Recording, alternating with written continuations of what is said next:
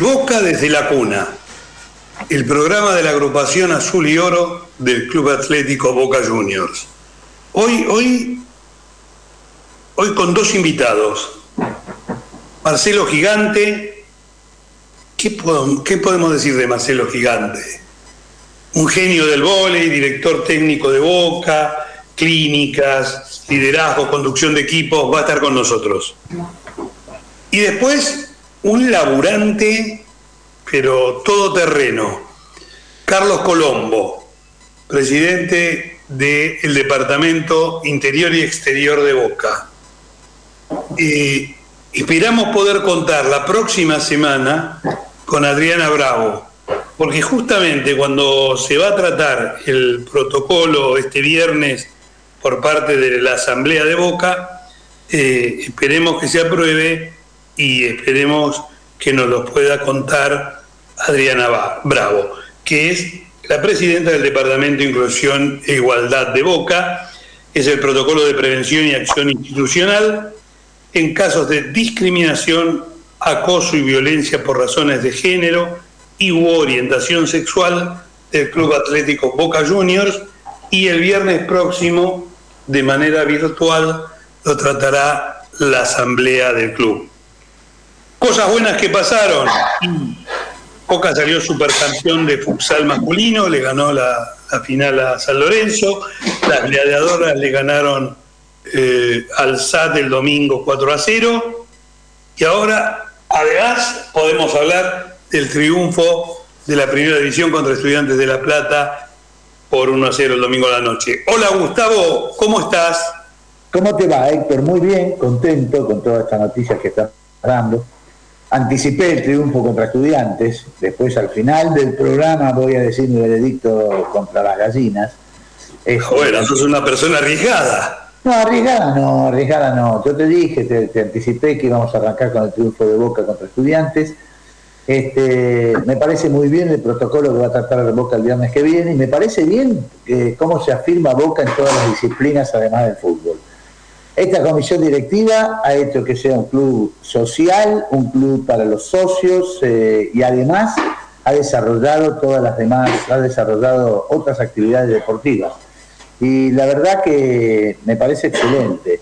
Y hoy tenemos a Gigante que es extraordinario en el vóley y tenemos a Colombo que vamos a tratar de exprimirlo lo que tengamos de tiempo que ha hecho una tarea muy importante con todo el tema, es uno de los responsables del tema consulado con Martín, con Chelo, con todos ellos.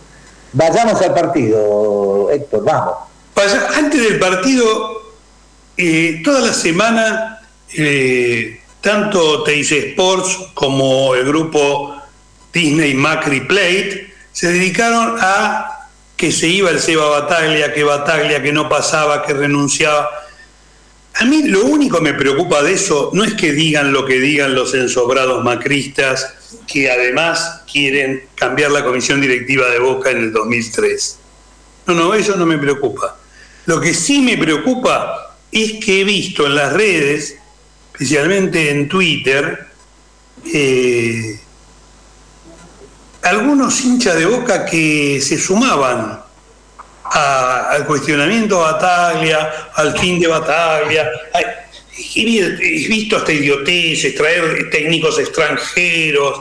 Bueno, eh, me parece que hay algunos hinchas de boca que consumen demasiada televisión y radio opositora a Boca. Les recomiendo, solo por su salud, que eh, yo diría que, dejen de ver esos programas y escuchar esos programas. Boca jugó un buen partido, Bataglia hizo los cambios que creía necesarios. Hay que escuchar nomás lo que dijo después del partido Paul Fernández, a mi entender el mejor jugador del domingo, que jugó como cinco, eh, en un verdadero rombo, a la derecha Medina, a la izquierda eh, Ramírez y libre con su muy buena capacidad de pase Aaron Molinas. Creo que, como dijo bien eh,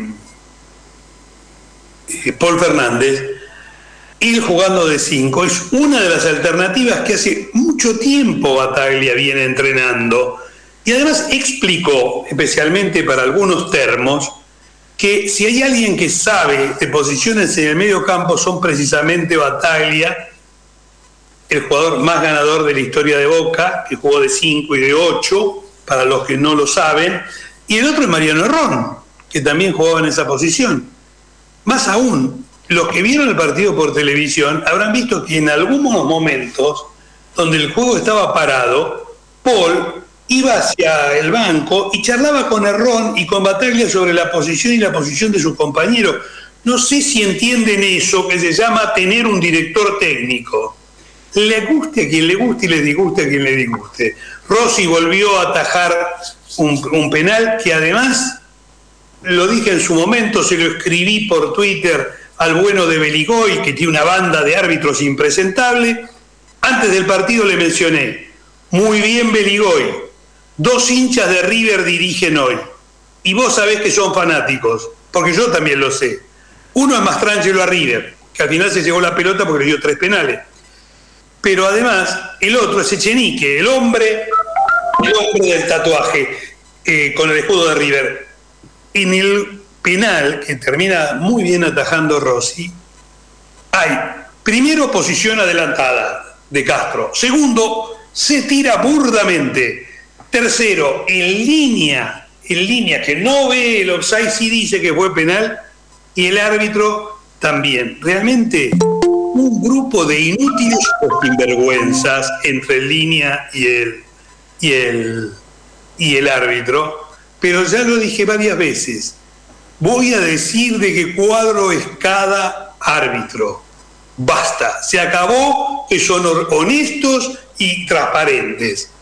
Mastrangelo, al igual que su padre, padre es fanático de River. Echenique es fanático de River y cuando empezó a dirigir en primera se quitó el eh, escudo que tenía tatuado en su hombro derecho. El desafío es mostrar el hombro derecho. Según, según el cirujano plástico que se lo sacó, la marca ha quedado. Echenique cuando quieras, y si querés en vivo lo hacemos. Si es mentira, yo salgo en todos lados que vos quieras decir que es mentira. Pero volvamos a Boca, creo que el equipo jugó bien, creo que estuvo bien parado en la cancha. Eh, Medina tiene una más que interesante dinámica, en el segundo tiempo se quedó un poco, el primero estuvo muy bien, además jugando posicionalmente bien, y creo que alguien que veníamos criticando porque estaba muy bajo desde que volvió de su lesión, volvió especialmente en el primer tiempo a hacer un muy buen partido que Ramírez. Creo que fue, creo que fue jugadores, de estudiantes. Héctor, creo que fue el mejor partido de Ramírez, el mejor partido de Ramírez de que volvió y me parece que eso empieza a consolidar un mediocampo interesante. Eh, todo el, temor de que no iba a haber marca por la salida de Campuzano y demás, creo que se ganó en juego, se ganó en posibilidades de juego. Me parece que la pelota, dos tres pelotas que puso Aaron Molina también es muy interesante. A mí me resulta un jugador muy interesante, con una dinámica muy particular en el gol la pelota que le pone a Villa es excepcional, esconde la pelota, engancha, eh, simula un, juego que no va a ser y logra ponerla en cortada para, para, para Villa. Me parece muy bueno. Me parece que empieza a armar, sí, me parece que hay que seguir en ese camino. Me parece que ese es el camino que tiene que seguir Boca, con dinámica, con juego, con pase. Eso me parece que tiene que hacer. Además, cuando se vino con todo... Eh estudiantes, lógicamente, en el segundo tiempo, el equipo puso ganas, puso garra, puso marca. La única cosa lamentable que nos pasó el domingo fue la lesión del Cali Izquierdos, que... Para dos o tres meses tiene, para entre dos y tres meses lo opera mañana. Lo van a operar porque tiene una rotura del quinto metatarsiano, y lesión que había tenido en el otro pie. Pero bueno, Esperemos que se recupere. Eh, el Cali es un jugador fundamental, no solo por lo futbolístico, sino también desde lo anímico para, para el equipo. Sí, eh, lo que, lo que a mí me, genera un poco, me sigue generando duda, pese a la buena actuación, pese al gol que hizo, es el lateral derecho. A mí Pero no jugó mal el otro día, ¿eh? había subido, había bajado y el domingo jugó bien. Por eso dije, escuchame, dije, pese a que el domingo jugó bien y hizo un gol un gol, un gol y estuvo cerca en otra jugada, no solamente sí, Igual que había pasado hace dos partidos atrás. Exactamente, entra muy bien cuando se manda en diagonal hacia el área. bueno eso. Después, eso está muy bien, pero después me genera muchas dudas, sobre todo cuando cortea a un pibe con un físico bárbaro y, lo toca y parece que va al piso, vos decías que era para reclamar fútbol, pero ya hace rato que está jugando en la Argentina y saben que eso no sí, te tiene tendencia a, reclamar falta que el único que se la cobra es él. No le hacen caso, evidentemente. tenemos, tenemos a Gigante en conexión, Héctor. Marcelo Gigante, ¿estás en contacto? ¿Cómo no voy a estar, muchachos? Acá escuchando atentamente. Siempre. Primero te presento, para los que no saben, es difícil no saber quién es Marcelo Gigante, eh, pero después vamos a hablar de fútbol, porque como yo soy un metido en las redes, eh, ajenas especialmente, he visto tus redes sociales y he visto tu opinión, inclusive he notado que coincidíamos en cuanto a fue offside y no fue penal la que le regaló claro. El árbitro riverplatense de alma a, estudiantes. Bueno, pero primero que todo decimos, Marcelo Gigante.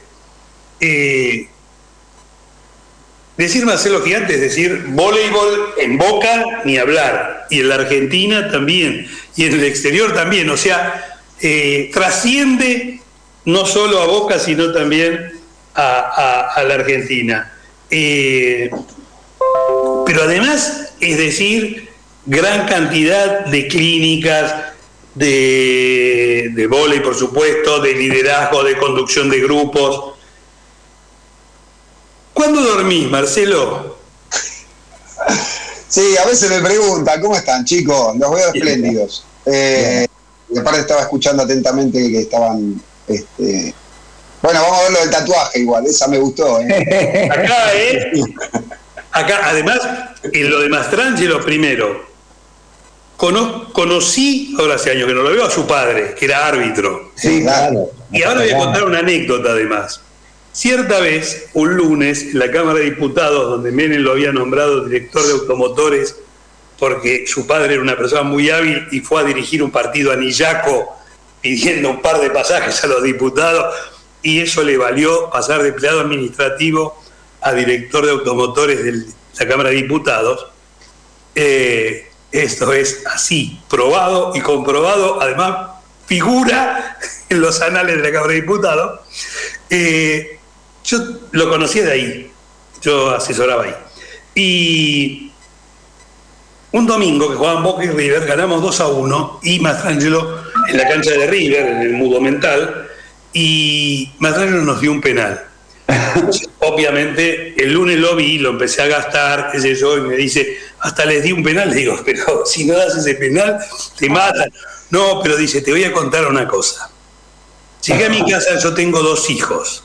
El más chico, que es quien dirige ahora, me empezó a pegar patadas y a decir, vos sos bostero, vos no sos gallina, vos sos un HDP, le diste un penal a boca, no te quiero más el que, siendo un niño, protagonizaba esta eh, anécdota que estoy contando con su padre, era quien dirigió a River y se llevó la pelota por los tres penales. O sea, yo no digo, Max, yo creo que de los tres penales dos cobro y uno no, pero eh, no importa. Eh, lo que digo es que es hincha de River, punto. No me puede decir que no es hincha de River, es lo mismo que Chenique. Puede ser buen, mal árbitro, cobrar a favor de Boca, de River. Es de River, es de River. ¿Qué vamos a hacer? Yo no tengo la culpa. Es, un problema de él. No, vos sabés que, vos sabés que pasa una cosa en el vóley muy particular este, en este sentido. Muchas veces cuando vamos a jugar algún campeonato fuera de lo que es capital, el entorno capital federal, o sea que no es metropolitano, y nos toca un, un árbitro metropolitano, como que para que no piensen que como es un árbitro metropolitano puede favorecer a algún equipo de la metro, nos tira inclusive en contra. A veces no nos conviene que nos dirija uno de la metro, porque el tipo, ¿entendés? Como imagen dice, no, pero si cobro una para acá, obviamente una pelota puede definir un set seguramente, pero no defiende un partido como en el fútbol, ¿no? En el fútbol te hicieron el gol, te fuiste a tu casa, perdiste. El otro día te vi enojado, te aclaro, con el No, imposible, no puede ser. Te vi por televisión muy enojado con el árbitro. ¿Es verdad? No, tranquilo, tranquilo. Es que son partidos normales, son partidos calientes, eh, jugamos contra el local, obviamente. En general, el árbitro de abajo es, eh, es el local y el árbitro de arriba es el, el que era visitante, digamos, que venía de otra provincia pero bueno, son situaciones que pasan y son momentos clave, ¿viste? Ahí teníamos el set cerrado y no lo se cobró una pelota a un toque que no, que no existió, pero bueno. Son, eh, se juega mucha velocidad, ¿eh? Se juega mucha velocidad el voleibol, ¿eh? No es fácil para el árbitro. Una cuestión importante que me parece el voleibol, bueno, que recuperó, digamos, muchísimo más dinamismo de aquella vieja época cuando personas como yo, que éramos jóvenes hace ya mucho tiempo, se jugaba al saque, que perdía el saque, volvía, y eso hacía lo hacía de chicle, lo estiraba demasiado. Correcto. Parece que ahora es un deporte que ganó muchísimo. No, y ganó velocidad de juego, y al ganar velocidad de juego también, bueno, obviamente la tecnología, eh, tanto en A1 como en, A, 2 y con las, las chicas también usan el video check.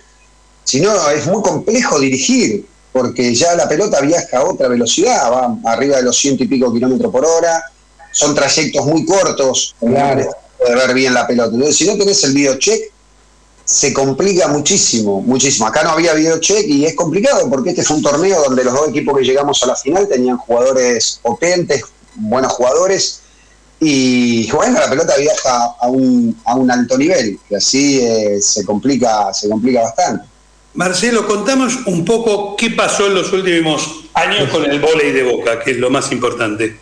Bueno, los últimos años estamos, este, estábamos aletargados, digamos, este, desde el, que el presidente anterior nos bajó en 2015. la verdad que, bueno, fue, fue muy duro para mí porque también representaba un momento de mi vida personal no bueno. Y bueno, se juntaron las dos cosas y para mí era... Este, después de mi hijo es mi segundo hijo mi equipo y Boca y todo lo demás, que así eh, perder la Liga Nacional después de estar comercialmente impecable, porque teníamos cubierto más del 70% del, del, gasto este, externamente con sponsors que ya no están, después se fueron al fútbol, al básquet, otro, pero que no estuvieron con nosotros eh, los últimos siete años. Eh, nos dolió mucho eso, porque aparte habíamos llegado a la final 2012, el 2000 2013-2014 habíamos ido al sudamericano ganando el pre-sudamericano.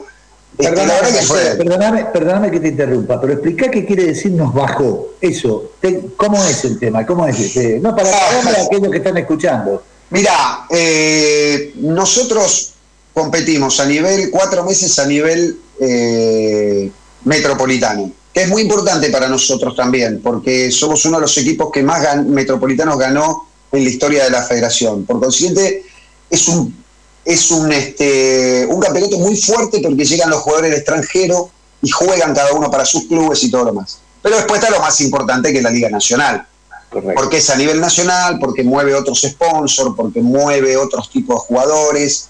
Es otra la movida y es muy grosa. Nosotros en 2003, 2004 ascendemos a la Liga Nacional, jugando desde abajo, Jugamos la Liga Nacional 2005 el primer año, eh, seguimos, paramos cuando fallece Pedro Pompillo ese año, al año siguiente volvemos, juntamente, justamente con, con Ameal, con Jorge, volvemos a jugar la liga de locales en Paraná, Entre Ríos.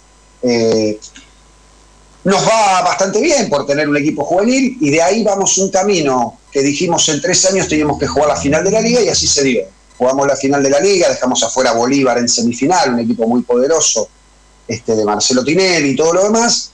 Nos iba muy, claro, nos iba muy bien comercialmente, jugábamos siempre en diferentes lugares de local para tener también un ingreso importante para el club, jugando de local en otro lugar que no era Boca, aparte del espacio físico que no teníamos, era muy difícil conseguir espacio físico, ¿no? Por los demás deportes. Y bueno, y teníamos ya todo armado y de repente vinieron un día y dijeron, miren, vamos a, bajar el, el masculino, sin razón, porque... Le digo, pero ¿por qué? ¿Cuál es el problema? No, el problema es la plata. Bueno, ahí junté a todos los jugadores y le dije, mire, el problema es la plata, tenemos que conseguir eh, bajar un 20%, que, nos, que nos exigían este, los imponían los dirigentes de la época. En ese momento empezamos a trabajar para conseguir ese 20% extra fuera de no bajarle los sueldos a los jugadores. Pudimos jugar la liga ese año también. El año anterior también nos quisieron bajar y no pudieron y clasificamos al sudamericano. Después no teníamos la plata para ir a jugar al sudamericano, era una cosa de loco. Pero bueno, se consiguió la plata, pudimos participar y salir cuarto en un torneo sudamericano en Brasil. Y, bueno, siempre peleándola así, desde abajo, hasta que un día dijeron directamente, porque claro, nos tiraban un hueso y nosotros igual seguíamos jugando, ¿viste? Entonces, dicen estos tipos, estos tipos, ¿viste? Le tirás un cuchillo y te recuperan las Malvinas. Entonces agarraron y dijeron, nada, directamente en este año no juegan. Entonces llevaron el sponsor que nosotros teníamos, porque teníamos un contrato tres años más con algunas publicidades de ese sponsor en el estadio y todo lo demás se llevaron ese dinero al femenino y al básquetbol y a otros deportes. Eh, después, bueno, en el fútbol ya estaba, porque había entrado por el voleibol masculino, pero había ingresado también en el fútbol ese sponsor. Y nos quedamos sin el sponsor, sin el equipo, emigraron todos los jugadores, obviamente. Se te arma un quilombo bárbaro también en el metro, porque los jugadores no es lo mismo tener un equipo de liga todo el año y que juegue el metro que tener que armar solo el metro, porque los jugadores obviamente su dinero lo ganan no en el metropolitano, sino en la liga. Bueno, generó unos inconvenientes terribles. Bueno, yo salí por todas las radios, por todos lados. Por eso queríamos que no sé No sé cómo todavía estoy acá. Porque fue, un mini escándalo en ese momento, digamos, fue un tema. Sí, porque más que todo, más que era todo. Una desidia, era una, parecía un objetivo de destruir el vóley porque sí, ¿no? No tenía un motivo claro. Es que nunca lo supe, porque cuando vos sabés el motivo, podés aceptarlo o no, podés quejarte o no, pero podés trabajar en consecuencia. ¿Entendés? Decir, bueno, ¿cuál es el problema? Político, ¿cuál es el problema? Económico, ¿cuál es el problema? Eh, la cara de gigante, gigante se corre, eh, la cara del pirulito se corre, pero nunca nos definieron cuál era el problema. No sabíamos si ese dinero iba para otro lado, para otro deporte, o qué pasó. ¿Y cómo? Dale, ahora comentá cómo nos recuperamos, que eso es lo que me No, no, entonces estuvimos cinco.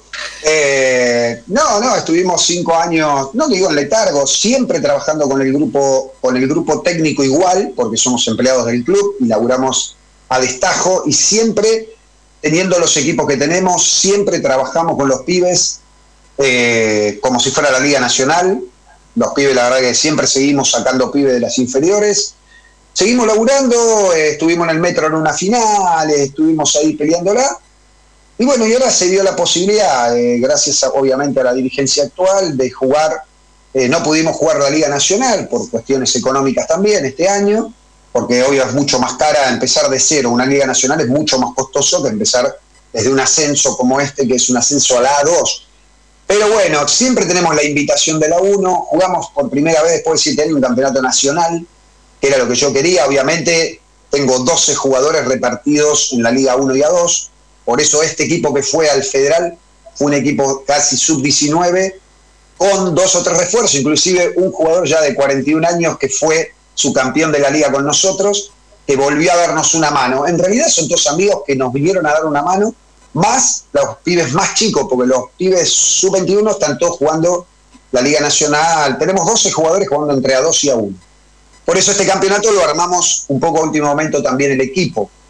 Pero bueno, tenemos identidad propia porque es Boca y también tenemos identidad porque todos esos pibes están en el club y los tres o cuatro que se incorporaron al grupo, la verdad lo hicieron muy bien y pudimos volver a nivel nacional. ¿Qué hace a nivel nacional? No importa la categoría que vos juegues, que empiece a difundirse eh, que Boca está eh, en esos niveles para poder seguir compitiendo y que Gigante está vivo a, pesar del ostracismo, estamos acá, eh, que siempre estamos, no gigantes, sino todo el cuerpo técnico y todo el equipo.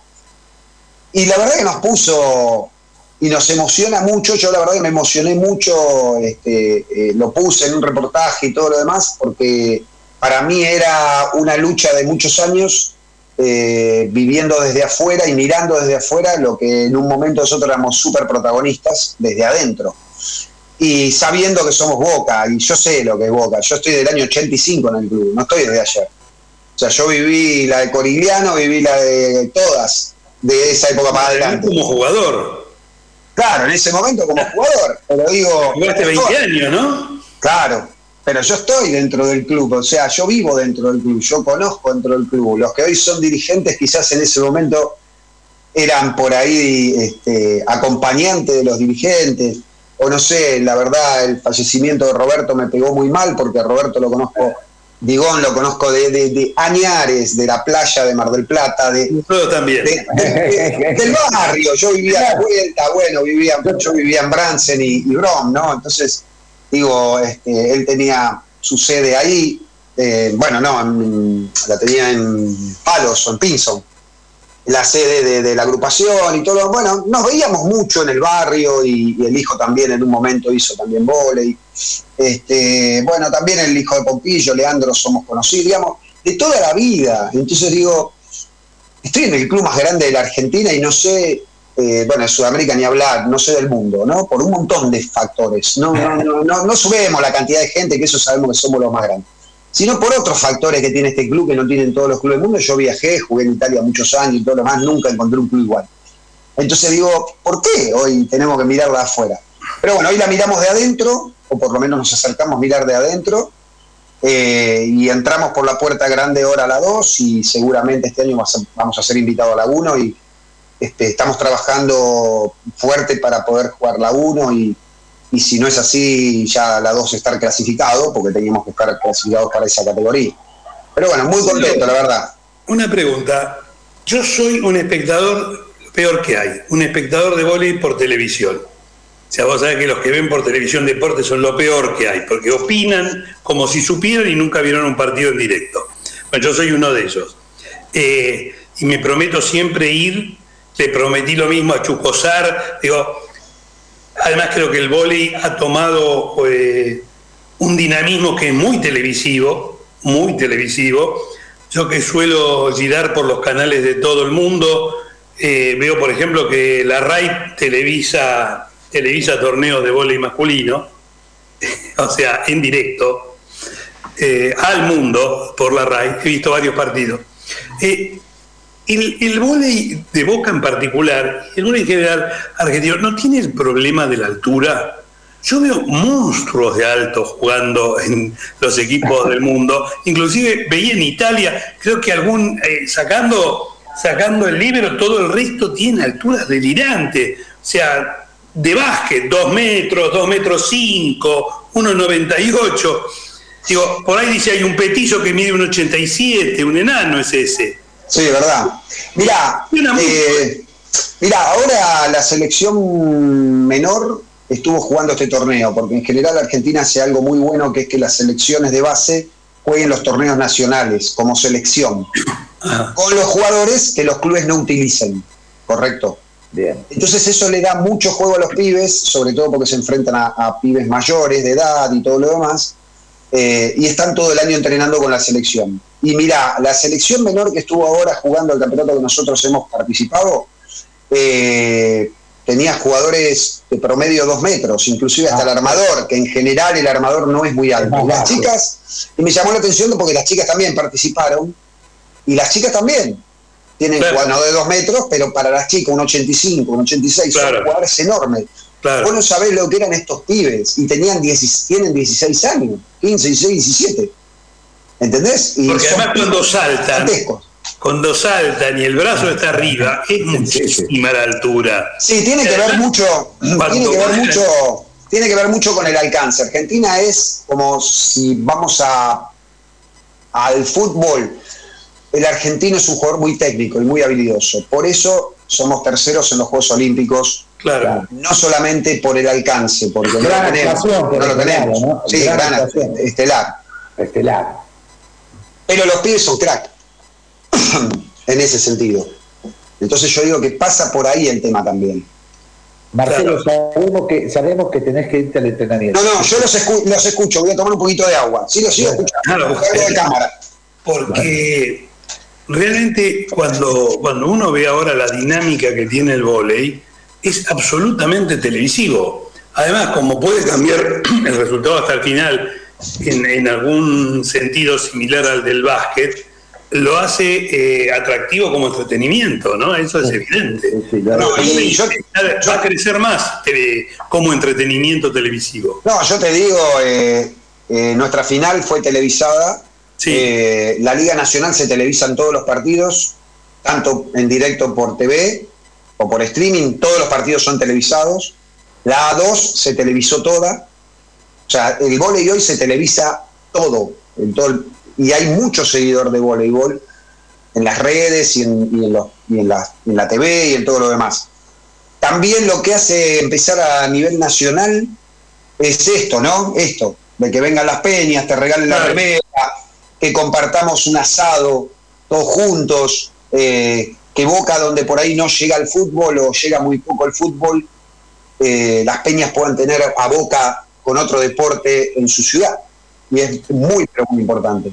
Totalmente he visto, por ejemplo, la presencia de, algunos jugadores de otras disciplinas, la, qué sé las chicas de fútbol, los chicos de básquet, eh, recorriendo dos o tres de ellos las peñas con un éxito manifiesto, con cantidades de gente. Creo que eso aproxima también al club a, los hinchas, ¿no? Yo creo que sí, y sobre todo que hay ciudades donde el fútbol no llega. O sea, ahora con la Copa Argentina un poco más. Pero antes íbamos a Formosa y explotaba. Claro, claro. Porque no había fútbol. Entonces éramos Boca, y Boca es Boca en todo. O sea, Boca no es Formosa, Corrientes, ¿no? Son, son lugares donde no donde el fútbol no llega. Y acá La Rioja también, por suerte, por suerte tienen un gobernador que es fanático de Boca. Estábamos charlando con la con la viejita Reynoso. El gitano Quintela. Claro, el gitano. Estábamos, estábamos charlando con la viejita Reynoso en el estadio grande que han hecho, que 13.000 personas, impresionante. Estábamos charlando ahí con la viejita Reynoso, un poco de, la, de Boca, de la historia y qué sé yo, del 91. Y, y, viene Quintela, viste, corriendo. Yo quiero sacar una foto, que así está la foto, después se las voy a mandar para que, para que la vean. Y se vino a sacar una foto conmigo, bueno, con la vieja, qué sé yo, y si quiere una foto de boca, ¿no? yo quiero la foto de boca. Y estuvimos hablando con él, la verdad que muy bien, este, Ricardo muy bien, eh, este, la verdad que espectacular y bueno, tenemos unos fanáticos, inclusive también anda dando vuelta por ahí Beder Herrera, anterior gobernador, que también fue presidente de la Peña, hoy está su sobrino como presidente de la Peña. Digamos, tenemos, tenemos, aunque tienen ellos mucho de los de ellos ahí, porque viste, pasás y lo decían de todo, pero sí, mucho lo nuestro también Sí, sí, sí, sí, sí. Marcelo, para uno que no sabe como yo, ¿qué es nivel 3 Federación Internacional de Voley?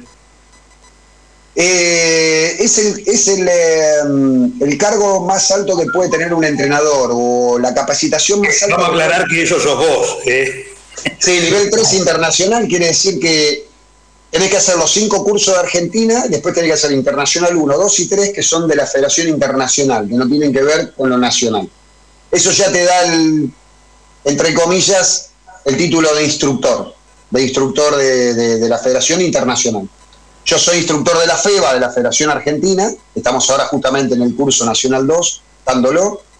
Hoy ahora por eso les dije que va grande porque tengo el curso a las 10 para México, porque estuve 20 días, pero ahora estoy haciendo uno virtual también para México. Y trabajo para el Centro de Desarrollo de la Federación Internacional, que sería el Centro de Desarrollo de Entrenadores de la Federación Internacional de Sudamérica. O sea, estoy muy metido en lo que es la capacitación también de los entrenadores, porque creo que el entrenador crea un efecto multiplicador. Mejores entrenadores tenés y mejores jugadores multiplicado por 10, por 12, por 15 vas a tener. ¿Y tu experiencia en Colombia cómo fue? Muy buena, muy buena. La verdad que agarramos un equipo que tenía, bueno, tienen, los colombianos son muy fuertes, muy potentes, pero poco técnicos. Entonces, bueno, había que trabajar mucho y en poco tiempo. Y bueno, pudimos por primera vez en la historia ganar una medalla en un sudamericano, este, que ellos no, no habían ganado nunca, este, ganándole a Chile en semifinal y en semifinal no, por el tercer lugar. Este, y después trabajé tres campeonatos más, que nos fue bien, perdimos eh, el premundial, lo perdimos la final con Venezuela, 18-16 el tiebreak, que así no pudimos ir al Mundial de Polonia ese año.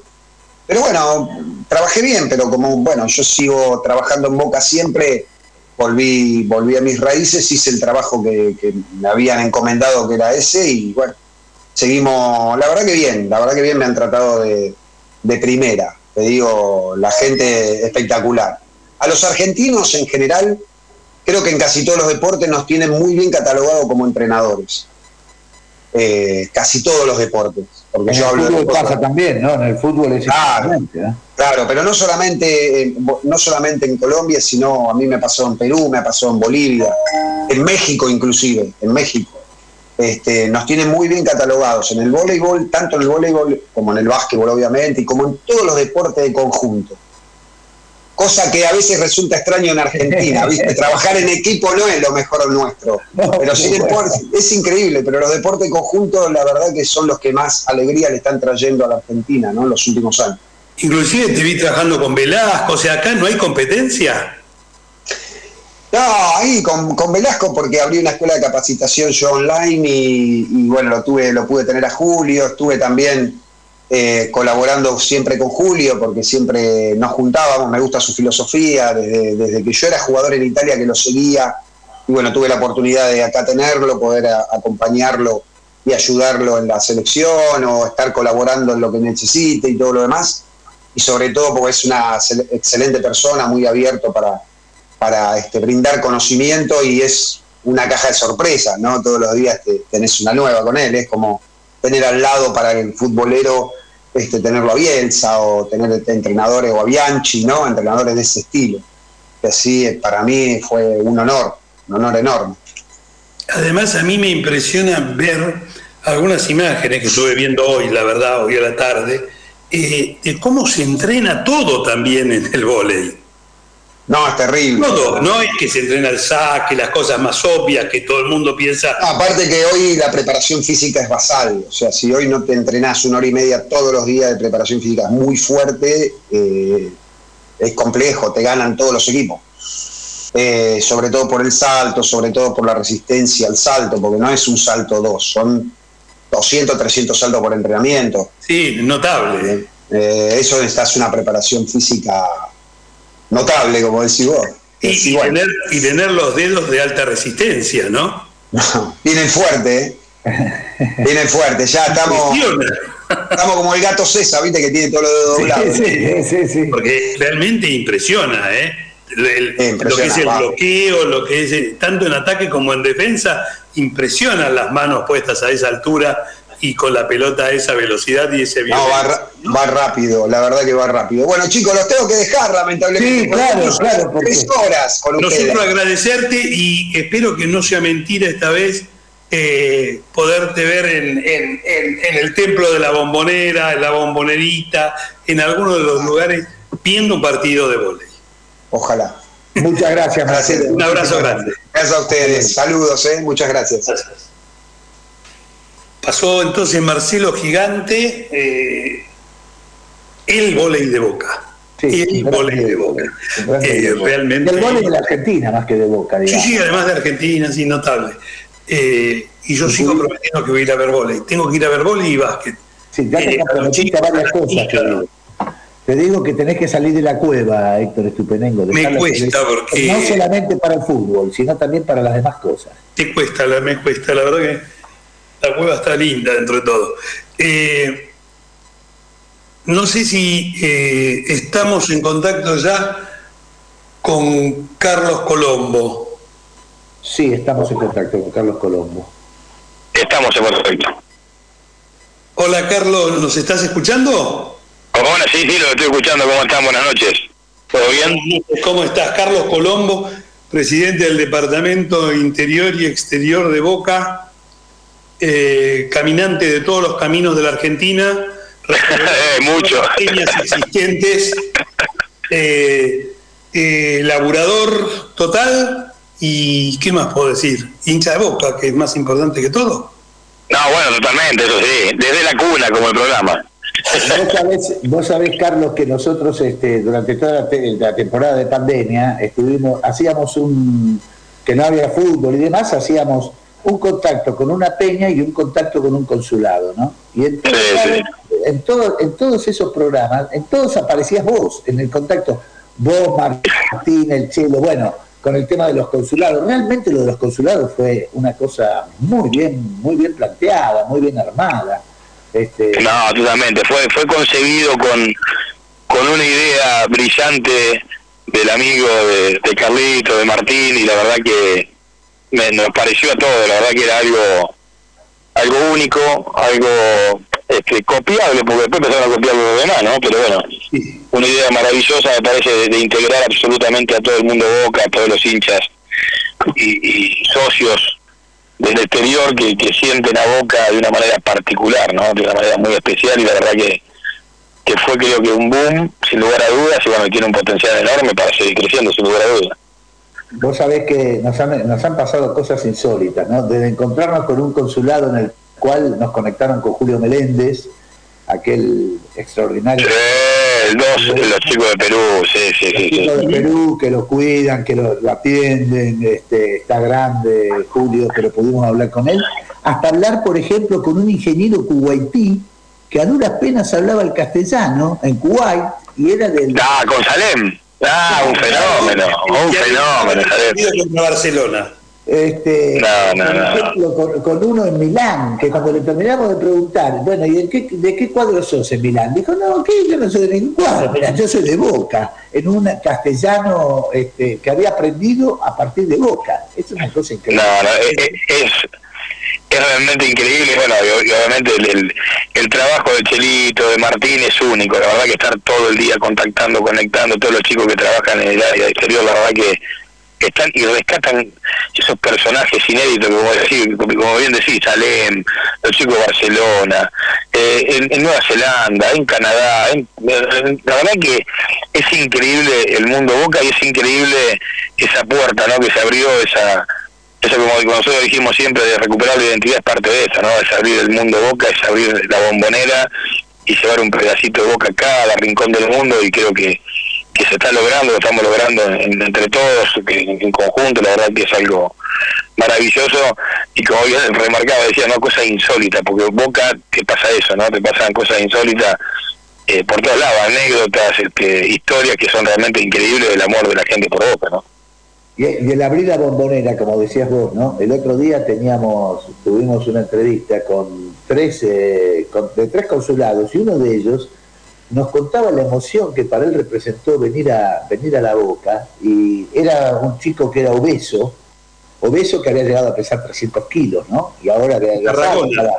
Eh, Exacto. Y nos, nos decía la emoción de entrar en Boca, recorrer la cancha, subir, la, subir la- las gradas. Bueno, estaba directamente encantado. Yo creí que no lo iba a poder hacer, era un esfuerzo extraordinario, lo pude hacer, es lo que me llevo en el corazón. Una maravilla, ¿no? No, no, realmente que sí, bueno, por eso digo, recalco el, trabajo, la dedicación, porque hay que estar, chicos, es realmente es un trabajo enorme, desgastante, el de Martín, el Chelo, de, de- de todos, absolutamente todos los chicos, están constantemente este, atendiendo, cuando vienen los chicos, los atienden, los recorren por todo el club, la verdad se van fascinados, y por sobre todas las cosas, lo que tienen la suerte de, estar ese día de partido, que también no es un tema menor, es un gran cambio, es una gran con- concepción del nuevo de la nueva apertura de- de- del club Eh, todos los socios del exterior pueden tener la garantía pueden tener la seguridad de que pueden entrar al estadio tener su carnet habilitado y la verdad que eso es algo maravilloso pues es un trabajo que se da en la semana y que no es menor hay que recalcarlo porque realmente es un trabajo espectacular que están haciendo los chicos de mostrarle al mundo este nuevo este mundo boca no que es un mundo en sí mismo Y el mundo de Boca de todo el interior, Carlos. Bueno, ese es otro mundo aparte también. no, no, no un tema menor. La verdad que. ¿eh? Y Sí, coordinar la- además, el trabajo que se viene desarrollando con las peñas, ¿no? Han No, bueno. la dimensión. Totalmente. Mira, nosotros cuando, cuando iniciamos la gestión teníamos 125 peñas. Hay que remarcar, quiero remarcar y recalcar que cuando cuando Jorge fuera, Jorge Amial, perdón, era el presidente del Departamento del Interior, cuando nos fuimos del 2011, nos fuimos con 300 peñas. Cuando llegamos en el 2019 nos encontramos con 120 peñas y por supuesto ningún tipo de exterior cero, nada. Hoy tenemos más de 220 peñas, 235 peñas, perdóname exactamente, y bueno, 70 consulados en el exterior, 75. La verdad que es un trabajo arduo, siempre dijimos y siempre soñamos que, que ser un club federal se construye estando cerca, estando cerca del, del socio, del hincha, y poniendo una estrellita en cada ciudad de esta bendita este bendito país y del mundo entero. La verdad que es el sueño que tenemos con Martín, con los chicos, de, poder poner una estrellita, prender una estrellita nuestra en cada lugar del mundo, de, Argentina, y creo que de a poquito se va, se va logrando. Unificar la familia, unificar la familia del interior, la del exterior, entendamos que somos, que Boca hay uno solo y que todos llevamos el escudito al mismo lado. Sí, además, eh, Carlos, cada uno de los eh, miembros y presidentes de Peñas con las cuales venimos hablando ya en los últimos dos años, todos reconocen un cambio de trato, un cambio de actitud, eh, una presencia distinta, un club de puertas abiertas. Yo creo que en eso hay un consenso cada vez más generalizado del cambio que esta comisión directiva y tu gestión han impuesto en, la relación además con, las peñas del interior. No, totalmente, bueno, es lo que intentamos entre todo el equipo, ¿no? De, demostrar, por sobre todo, las cosas que, la casa es de, todos, es nuestra casa, no es del dirigente. Nosotros, como todo, ¿no? Primero somos hinchas, después socios, después dirigentes, pero seguimos amando al club, seguimos siendo socios por sobre todas las cosas, hinchas del club, y cuando tengamos que, que, que dejar o cuando nos reemplacen porque es necesario y es, creo que tiene que ser así la política, ¿no? Tiene que ser un, un constante recambio de ideas, de, de, forma, de manera, pero que sigamos en este camino, ¿no? De la identidad, recuperar la identidad, es devolverle al socio, al hincha, su club, el sentido de pertenencia, que es lo que más queremos recalcar. Creo que no, no es una tarea menor para nada, pero es esto, ser transparente, o sea que siempre le digo a, las peñas nuevas, cuando, cuando nos reunimos y qué, esperamos, qué esperan ellos de Boca. Yo, yo espero de las peñas y de los consulados transparencia, honestidad, este, lealtad, amor a Boca, pero por sobre todo la cosa responsabilidad, porque no es menor que tanto una peña como un consulado son representantes, son las embajadas de Boca en el exterior y en el interior. Y como tal tiene que tener esa concepción, puertas abiertas, transparencia, identidad, sentido de pertenencia y un club totalmente abierto al socio y al hincha.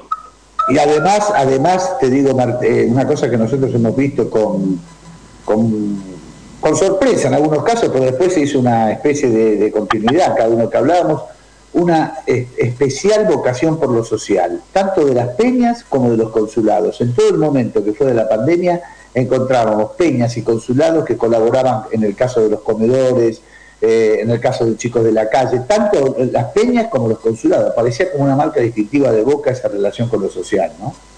Sí, totalmente. Nosotros sumamos a, nuestro equipo a, Larry, a Larry de Clay, Marta Higuero, por supuesto, que es una constante luchadora en ese aspecto, sin duda duda.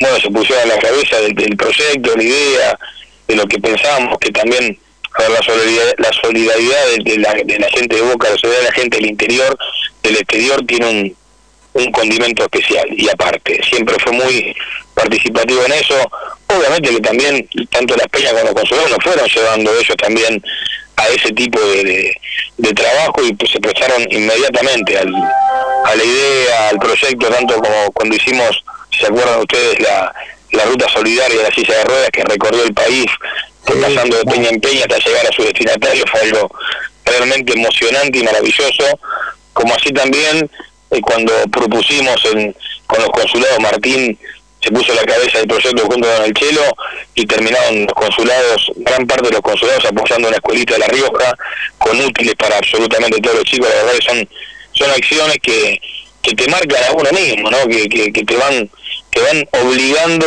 cada vez más a, decir, che, podemos hacer esto, vamos por más, vamos a tratar de, de dar una sonrisa más a un pibe, de ayudar a alguien lo que podemos y creo que, que Boca puede eso. Creo que el mundo Boca puede hacer eso y creo que también es, es una marca, como bien dijiste, no es una marca nuestra o se quiere de la gestión del departamento, del equipo y obviamente es algo que te va contagiando y te va obligando a seguir pensando en más acciones. Ahora con los útiles, somos útiles, se llama el, el, proyecto donde todas las peñas y consuelos juntos son útiles para, para chicos que lo necesitan y la verdad que es algo hermoso ver la respuesta que tenés en absolutamente todos los lugares, ¿no?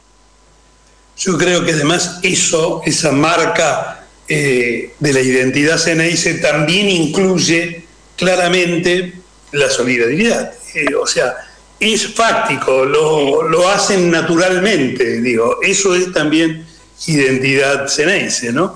Eh, y eso creo que es el, el, plus de valor, porque la incorporación de ese tipo de actitudes y de acciones eh, trascienden en el tiempo, o sea, cuando forman parte de la identidad, continúan en el tiempo, si no, son meramente circunstanciales. Y yo creo que lo que se está logrando precisamente es que formen parte de la identidad. Por eso la vemos en los consulados del exterior, lo vemos en las peñas, eh, lo vemos en la fundación, o sea, donde nosotros vayamos, vemos que eso forma parte de la actividad cotidiana además.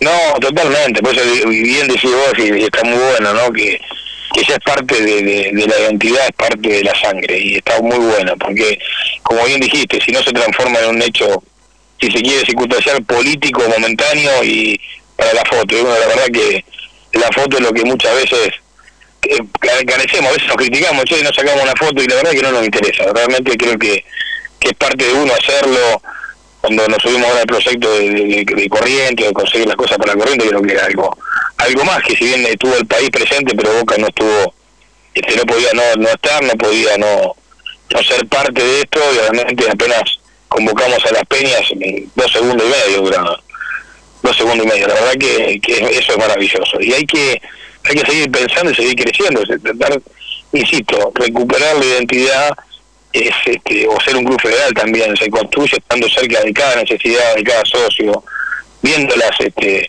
las, exigencias que tiene el socio también no porque también ellos te piden que quiero ser parte queremos que, que vos que estés acá en la localidad con presencia con esto con lo otro y nos va llevando y la verdad que no puede parar después. Realmente no puede parar gratamente, ¿no? Por eso dicen que remás todos los días, a veces en dulce de leche. ¿Cómo, cómo?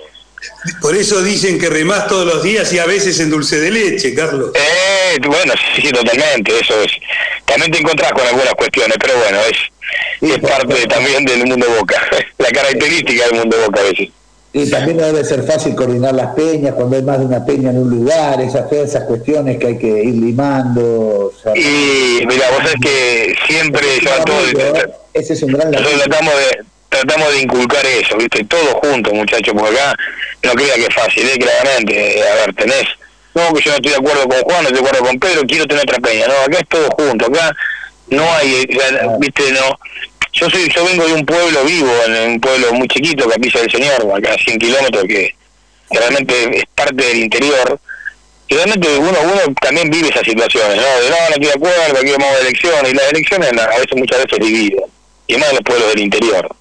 Claro. Este, entonces uno trata de, de, congeniar, ¿viste? De, a mí me encanta hablar, como se dan cuenta, así que me la paso de dialogar, tratando de, de buscar consenso. Acá tenemos que tirar todo por el mismo lado, no hay no hay dos bocas, no hay tres bocas, no hay cuatro bocas, hay un solo boca y si estamos todos juntos y entendemos que es con todos juntos, es con todos, absolutamente con todos que se construye un verdadero club.